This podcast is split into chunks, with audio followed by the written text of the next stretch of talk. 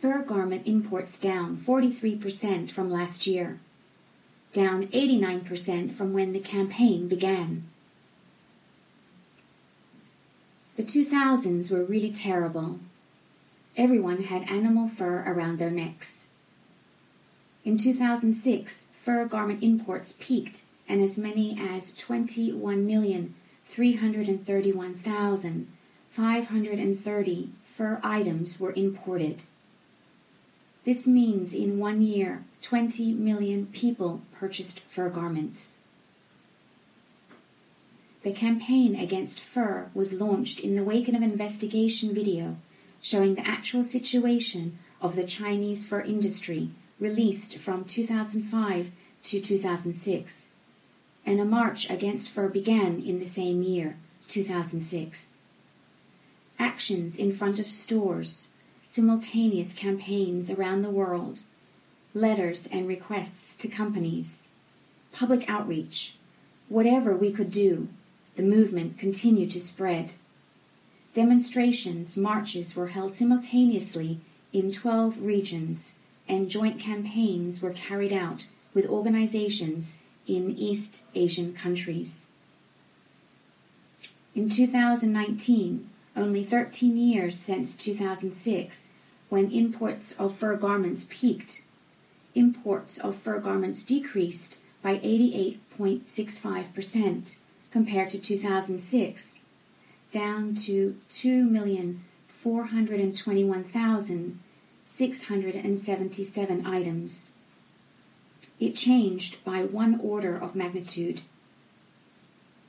What about fur or tanned fur, not clothing that has already been sewn?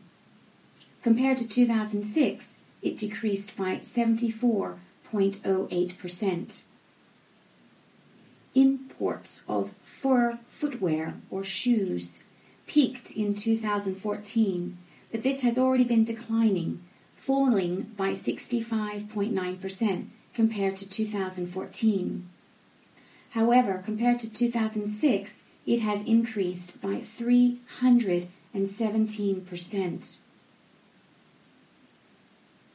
Looking at the trends in imports by sector, we can see the fur industry's struggle. Women's clothing has been declining since 2006, but trends have been created through the use of parts, such as shoes, that are not obviously animal fur, and clothing for uninformed men has continued ups and downs. Still, these little attempts are no longer working. It's declining in all areas.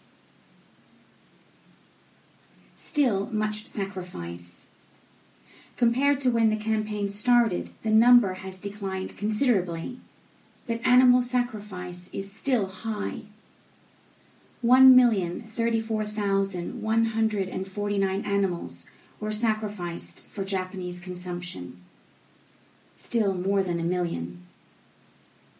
We want to make this number zero. We must. Even right now, animals tremble in cages behaving abnormally, in fear and despair, are being bred again in the spring to endure the heat of the summer, and will be killed. Until the sacrifice of animals becomes zero, please lend your hand. Although there are many fur free companies that have abolished the handling of animal fur, there are still far more companies that have not declared their abolition. There are still major companies that continue to use animal fur. Please send your opinions. Please ask companies to decide not to handle real fur at all.